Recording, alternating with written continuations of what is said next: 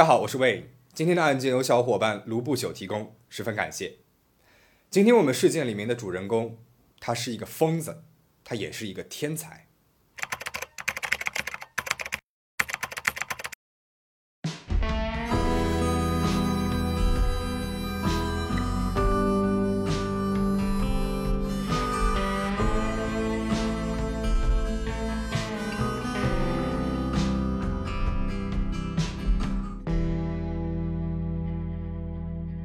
彼得·马德森于1971年出生于丹麦，他的父母是典型的老少配，父亲比母亲大了三十多岁。在马德森六岁的时候，由于母亲过于强势，父母离异了。马德森与父亲一起生活，他的父亲是一个战争迷，对火箭、潜艇等一切军用器械都十分的着迷，而小彼得森也被父亲的这种兴趣爱好潜移默化地影响着。上小学的时候，彼得森就表现出了对火箭燃料。浓厚的兴趣，后来他开始学习工程学，甚至通过自学掌握了制造潜艇和火箭的知识。一九八六年，马德森十五岁，他在自己父亲的工作室里面制造出了他的第一个大型火箭，而这个火箭有一米高，但是发射到一百米高的上空时便坠落了，所幸是当时并没有人员伤亡。二零零八年，马德森与丹麦的建筑师克里斯蒂安·冯·本特森进行合作。组建了哥本哈根轨道火箭公司，在丹麦，马德森绝对算得上是一个有名的人了。很多人对他自学成才的事迹非常着迷，他的面孔更是经常出现在电视和杂志报道当中。而与一般公司不同，马德森的这个火箭公司是由一群业余火箭制造者捐款资助而成立的。这些捐助者很多都是马德森的狂热粉丝，他们希望马德森能够制造出探空火箭。来实现载人太空旅行的愿望，而马德森也的确是一个十分有能力的人。二零零七年，他利用了募集来的资金，建造出了一艘四十吨的迷你潜艇，十七米长的鹦鹉螺号，这是世界上最大的私人建造的潜艇了。而这艘曾经轰动哥本哈根的潜艇，就是今天要讲述事件的案发现场。前面有提到，马德森经常出现在丹麦的电视、报纸上，很多新闻和传记工作者都在研究关于马德森冒险与发迹的故事。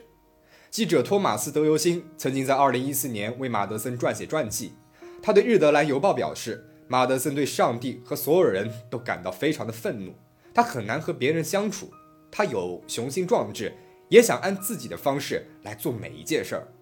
或许天才的标签和独特孤僻的个性。让马德森更加的富有话题性。来自瑞典的女记者金沃尔一直在争取马德森的采访机会。三十岁的金沃尔此前曾在朝鲜、南太平洋、乌干达和海地进行一线报道，是《纽约时报》、《卫报》等知名报刊的撰稿人。终于，经过几个月的努力，二零一七年八月初，金沃尔接到了马德森的电话。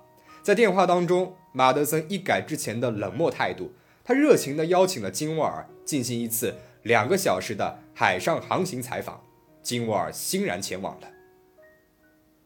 二零一七年八月十号晚上七点，金沃尔登上了 UC 三鹦鹉螺号。晚上八点半，一艘路过的船只拍下了金沃尔在潜艇的指挥塔里面的照片，他面带微笑，看上去很放松。到了九点左右，他给男朋友奥莱发了短信，马德森带了咖啡和饼干。我现在要下去了，我爱你。而令男朋友没有想到的是，收到这条短信之后，金沃尔便再也没有任何的消息了。八月十一号凌晨，过了约定采访结束的时间，奥莱却迟迟没有等到女友回家。他发了数十条短信，也一直没有收到回复。奥莱这个时候觉得不太对劲了，于是马上报了警。上午，坏消息传来了，马德森的 UC 三鹦鹉螺号潜艇在海上沉没了。一座灯塔在八月十一号十时三十分发现了鹦鹉螺号，一架救援直升机用无线电联系了马德森。三十秒之后，鹦鹉螺号潜艇在哥本哈根南部的科格湾沉没了。马德森被四名出海捕鱼的人拉上了岸，随后被带到了德拉戈港，在那里他接受了记者的采访。马德森冷静地面对镜头，他描述了潜艇沉没的最后时刻，并且将潜艇的沉没归咎于压载舱的突然失效。在丹麦 TV2 电视台播出的视频里，马德森在采访中向记者竖起了大拇指，说：“我很好，但是很难过，因为鹦鹉螺号沉没了。”他还告诉记者：“我当时正在接受一次采访，然而压载舱发生了故障，我试图去修理它，但是后来故障越来越严重，我根本就关不上舱门了。”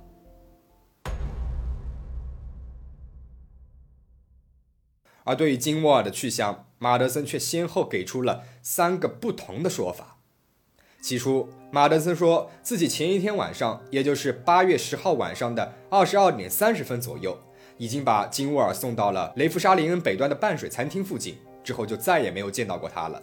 而根据餐厅老板波比德森提供的监控录像显示，当天晚上餐厅附近并没有出现过金沃尔的身影。很明显，马德森在说谎。到了八月十二号，马德森在审讯当中又改了口。他告诉警方，金沃尔在潜水艇上遇到了意外。在采访的时候，金沃尔突然被潜艇上面七十公斤重的舱门意外地击中了头部。出于害怕，他把他的尸体扔到了哥本哈根以南五十公里的科格海湾。八月二十一号，一名自行车手在哥本哈根附近的海岸边发现了一部分女性尸体，而令人诧异的是，尸体并不完整。只有躯干，经过 DNA 的检测，这个躯干的主人正是金沃尔。警方迅速在附近海域寻找金沃尔剩下的身体组织，直到十月六号，潜水员才找到了他的头部和腿部，而这一部分的遗体和衣服被放在了装有金属球的袋子里面，显然是有人为了避免腐蚀上浮而故意放置的。尸检结果显示，金沃尔生前有被性侵的痕迹。他的私密部位和胸腔上都有刀伤，躯干上也被扎了数刀，而且尸体的情况与马德森的供述对不上。尸体的头颅并没有受到重击的痕迹。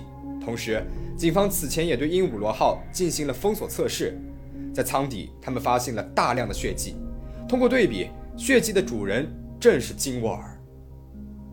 面对种种证据，马德森再次改变了他的说辞。称金沃尔在潜水艇上意外地吸入了一氧化碳，而他当时正在甲板上。等到发现的时候，金沃尔已经中毒身亡了。他由于害怕暴露，就肢解了尸体，并且扔进了海里。马德森三番五次的改变说辞，令警方十分怀疑。警方对他进行了指控。那么要知道，丹麦是出了名的富裕和安全，暴力、强奸案件都十分的少见。而金沃尔极其惨烈的死状，受到了丹麦媒体的密集报道。以及丹麦民众的热切关注，在对马德森进行审判的前一天晚上，哥本哈根市法院外就排起了长队，很多人希望第二天早上能够在法庭上面占到有限的旁听席位。审判团队由一个三人小组组成，检察官提供的证据显示，马德森的电脑硬盘里面存有一些残酷虐杀、肢解尸体的影片，并且在他的手机备份档案当中发现。马德森曾经在八月十号，也就是金沃尔登船前不久，观看了一段极其残忍的女性被杀害的视频。同时，检察官对马德森手机当中已经删除的短信进行了数据恢复。短信的内容显示，他曾经邀请了另外其他三名女性登船同游，但是都被拒绝了。他还告诉一位朋友，他策划了一场完美的谋杀，并且将谋杀称之为极大的乐趣。根据这些证据以及马德森反复无常的证词，检察官认为马德森可能有某种心理变态倾向的精神病症状。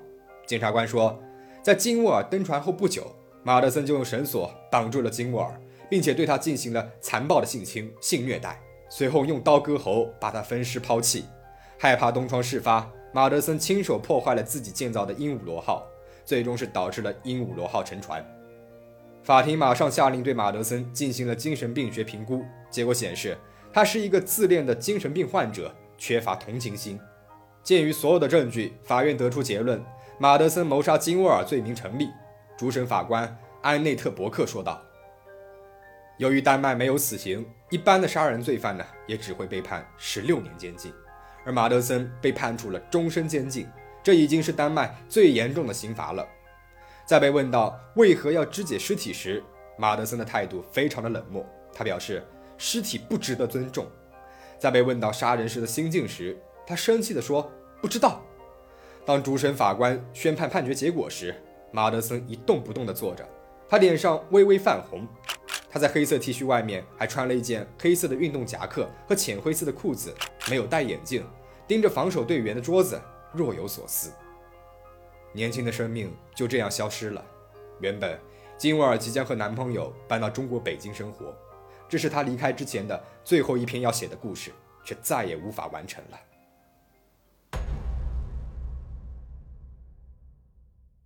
判决完成之后，马德森被送往了赫斯特德斯特监狱服刑。时间来到了二零二零年，也就是今年，就是在上一个月，当这个案件逐渐的淡出了人们的视野时，彼得·马德森的名字又再一次的出现在了丹麦的各大报纸头条。他越狱了。赫斯特德斯特监狱是丹麦安保系数最高的监狱了，里面关押着一百六十一名重刑犯，其中有很多都是精神病患者。因此，监狱呢会定期的提供精神心理疏导服务。同时，作为发达国家，丹麦监狱以非常轻松的内部环境闻名。囚犯每周工作三十七个小时就能够领到工资，每隔三周就有资格离开监狱探望家人，还可以休病假、看电视、玩游戏、自己做饭，甚至还能在选举当中投票。二零二零年十月二十号，一名女性心理学家来到了监狱，要例行日常的心理疏导。在经过被关押了两年多的马德森身边时，马德森突然出手将他暴力制服，随后他掏出了一个类似枪支的物体抵在了他的腰部。警报立即响起，狱警试图追捕马德森，但是马德森不断的挥舞他手中的枪支。我们不认为那是一把枪，但是他看起来确实很像是一把枪。哥本哈根西部警察局总警司莫根斯劳瑞德森在后来的采访当中表示。鉴于马德森超强的机械制造知识和动手能力，以及凭借一己之力制造出了潜艇，还有他残忍的杀人分尸的过往经历，那么出于对人质的安全的担心，警察选择了撤退。马德森一路挟持人质来到了监狱大门口，武器是如此的逼真，以至于门口的狱警不敢冒任何与人质有关的风险。监狱工人工会主席博伊德索伦森认为，马德森的行为对人质、囚犯和监狱工作人员的生命构成了威胁，决定让他走出监狱大门。出了大门的一瞬间，马德森将手中的枪支扔到了路边的草丛当中。他随手拦下了一辆白色面包车，然后挟持了司机扬长而去。在五分钟之后，离监狱大门半英里外，警方逼停了面包车，马德森逃进了路边的草丛当中。司机提供了一条非常重要的情报：马德森称自己的腰上绑着一个炸弹，要与大家同归于尽。通过望远镜观察，警方发现马德森的腰上的确是绑着一条腰带，还隐约的露出了电线和方形盒子的形状，非常像是一个炸弹袋。于是他们立刻调派了拆弹小组、爆破手和警犬来到了现场，将整个街区封锁了。狙击手和持械警察也将马德森团团围住。而此时的马德森，他在干什么呢？他慢慢悠悠踱步来到了一处树篱旁，坐了下来。他眯着眼睛，似乎是在享受着自由的空气。他全然不顾四周的警察。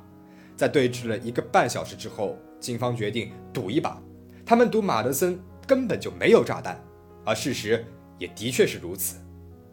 在逃出监狱两个小时之后，马德森被制服了。不久之后，马德森也将因为越狱事件接受审问。这也会影响他获得缓刑的进程。这场短暂的越狱更像是一场闹剧，好在有惊无险，终于是收场了。有人说，马德森是一个天生就带有魔鬼基因的人，他是天才，但是他内心呢也住着一个魔鬼。这让我想起了我在六月份讲过的百大褂底下阴谋里的 Doctor Death 迈克尔斯万哥，他也同样是疯子和天才的结合体。这样的人相当的可怕。那么有兴趣的小伙伴可以去看一下。而受害的女记者金沃尔，她遇害的时候才三十岁。她的家人和朋友为了纪念她，成立了一个基金会，还出了一本讲他的记者生涯的书。有很多人都会去金的主页留言纪念他，愿逝者安息。恶人最终呢，也是受到了相应的惩罚。也请大家保持警惕，保持安全。我们下期再见。